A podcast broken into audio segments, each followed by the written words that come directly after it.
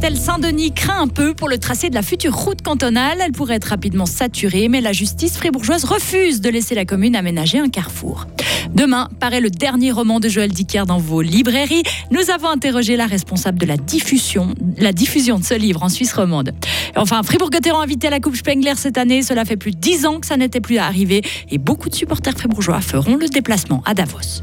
Météo, demain et mercredi, nombreux nuages, mais peu de pluie. Amélioration euh, jeudi. Karine Baumgartner, bonjour. Bonjour Greg, bonjour tout le monde. Une décision euh, mi-figue, mi-raisin pour euh, Châtel-Saint-Denis.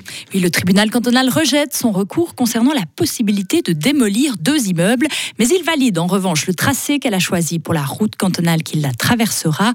Soulagement donc pour la commune, mais déception également, Sarah Camporini. Alors oui, le tribunal donne raison au conseil communal. Le tracé qu'il a choisi pour la future route cantonale est le bon et il n'y a pas lieu, comme le souhaitaient les opposants, de le revoir. Mais pour la commune, c'est une victoire en demi-teinte parce qu'avec ce tracé, avec l'augmentation du trafic journalier, dû à la densification de la ville. Son réseau routier risque bien d'être très vite saturé. La solution, selon euh, le, conseil communal, c'était la démolition de deux immeubles situés respectivement à la route de Vevey et à l'avenue de la Gare.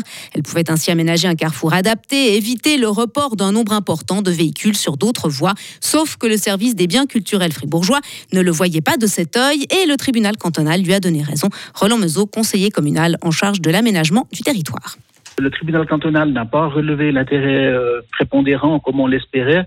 Et euh, dans ce sens-là, en gros, le tribunal cantonal nous dit euh, il faut vraiment prouver que vous avez des, des désagréments et ensuite ces désagréments une fois prouvés et attestés, vous pourrez démolir ces, ces maisons. Mais pour l'instant, ça ne peut pas se faire. Et là, c'est vrai que nous sommes beaucoup déçus de cette décision parce que ça va quand même être problématique pour notre, euh, circulation en ville de Châtel. La commune de Châtel-Saint-Denis ne fera pas recours de cette décision. Elle va se réunir avec ses bureaux d'ingénieurs spécialisés dans le trafic et relancer une réflexion sur ces problèmes de saturation.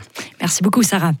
Un nouveau chantier débute en ville de Fribourg. La place du Pertuis, au pied du funiculaire, sera transformée en une zone de rencontre, surtout pour les piétons et les cyclistes.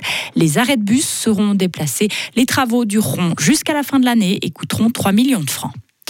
Selon nos informations, deux collégiens fribourgeois vont intégrer la filière franco-italienne à la rentrée prochaine. C'est ce qu'a indiqué le service de l'enseignement secondaire à notre rédaction. Il s'agit d'un garçon et d'une fille actuellement étudiants en deuxième année au collège Sainte-Croix à Fribourg. Ils passeront donc toute leur troisième année de gymnase au Tessin, accueillis dans une famille d'accueil. Et en échange, le canton de Fribourg recevra des jeunes Tessinois. On ne sait pas encore combien. Les paysans sont en colère et le font savoir aussi dans notre canton. Des dizaines de feux de protestation ont été allumés un peu partout en Suisse romande ce week-end. Le but, dénoncer les difficultés financières auxquelles font face les agriculteurs. Samedi, en début de soirée, un feu de 3 mètres de haut a été allumé à Gain, en Saint-Gine. Une trentaine de personnes sont venues montrer leur soutien dans une ambiance bon enfant. Stéphane Siegenthaler est un des agriculteurs qui a lancé l'idée de faire ce feu. Pour le moment, je pense que ce n'est pas encore une révolte, mais c'est un peu de montrer qu'il y a des choses qui sont aussi pas bonnes en Suisse. Nous, on n'est pas comme en Europe. En Europe, ils peuvent plus payer les factures. Là, c'est encore plus pire. Chez nous, euh, ça va encore, mais s'il faut faire des investissements, euh, et puis aujourd'hui, les investissements, ils sont, euh, ça coûte vite beaucoup d'argent. Par exemple, s'il faut acheter une citerne pour sortir du purin, un pandiard, pour, mettre le purin directement par terre, euh, ça coûte 78 000 francs. C'est pas petit. Vendredi soir déjà, plus de 420 tracteurs bernois et fribourgeois se sont rassemblés pacifiquement sur un terrain privé à Chiètre. Ils étaient mille à faire entendre leurs revendications. Les Suisses se sont beaucoup plaints l'an dernier en raison de l'inflation, même si maintenant elle a légèrement fléchi. Monsieur Prix a traité 2775 réclamations de citoyens, un chiffre en hausse. La plupart des plaintes portaient sur les tarifs de l'énergie, les prix du secteur de la santé, des transports publics ou encore des denrées alimentaires. Stéphane Mayerans a réussi à éviter des hausses tarifaires auprès de la Poste, par exemple, et auprès de l'Alliance Suisse Passe pour les détenteurs d'un AG en deuxième classe. Et en 2024, Monsieur Prix aura les entreprises très proches de l'État dans son viseur. Avis aux amoureux du livre, le dernier roman de l'écrivain suisse Joël Dicker sort demain dans vos librairies. Son titre Animal sauvage. José Catin est la directrice de la filiale suisse d'Interforum, diffuseur qui représente la maison d'édition de Joël Dicker. On lui a demandé en quoi consiste son métier. on est un trait d'union entre les éditeurs et le libraire, c'est-à-dire qu'on a des relations quotidiennes avec les éditeurs en France, les éditeurs qui sont, dont on assure euh, la promotion, la diffusion. Ces éditeurs nous présentent leurs nouveautés, leurs catalogues, leurs enjeux. Et puis, j'ai une équipe de représentants qui va ensuite euh, parcourir toute la Suisse romande pour présenter ces mêmes nouveautés aux libraires, aux grandes surfaces et à tous les points de vente qui présentent du livre. Et pour une fois, l'histoire d'Animal Sauvage ne se passe pas aux États-Unis, mais bel et bien en Suisse, à Genève. Le sport maintenant est Fribourg-Gotteron qui jouera la prochaine Coupe Spengler. C'est la troisième fois que le club est invité au prestigieux tournoi qui a toujours lieu fin décembre entre Noël et Nouvel An dans les Grisons. La dernière participation remonte à 2012. Souvenez-vous, les supporters fribourgeois s'étaient déplacés en masse à Davos. C'est aussi pour eux que Gotteron a accepté de prendre part à la Coupe Spengler. Les explications du directeur John Guppy. Nous, on a la chance de vivre dans un milieu où les émotions, c'est plus important. En allant à Davos, dans cette période de fête, avec beaucoup d'émotions, on va passer en famille. On va organiser quelque chose de spécial pour nos fans. Vraiment, on va se déplacer en masse. Hein. Et puis, on va vivre des belles émotions là-bas aussi. En plus de les vivre déjà ici, euh, 30, 35 ou 40 soirs par année à la BCF Arena. Mais c'est quelque chose de spécial, quelque chose que, comme euh, vous avez bien dit, tout le monde se souvient de 2012 et tout le monde va se souvenir de 2024. Et en plus de Fribourg-Gotteron, le HC Davos et le Team Canada joueront, comme d'habitude, la prochaine Coupe Schwengler. Trois autres équipes européennes seront invitées. Les billets pour la compétition seront mis en vente au mois de juin.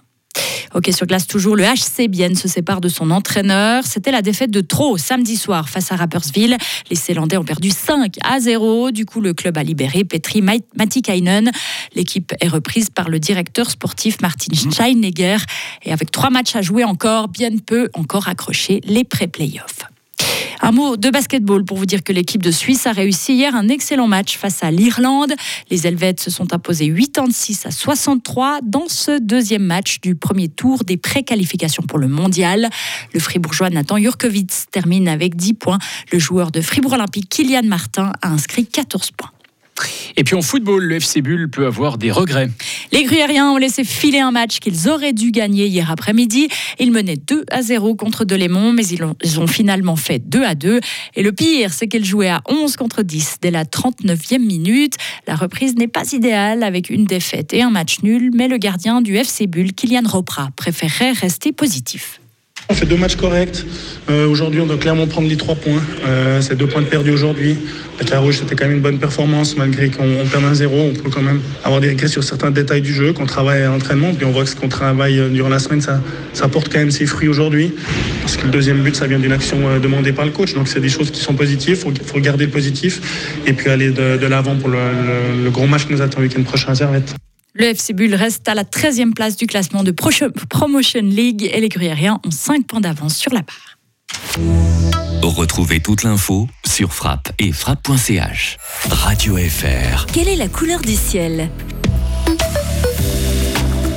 Très nuageux dans l'ensemble avec un risque d'averse pour cette journée de lundi, max 12 degrés. Demain mardi, couvert avec de faibles précipitations possibles, 4 à l'aube, 9 degrés au meilleur de la journée.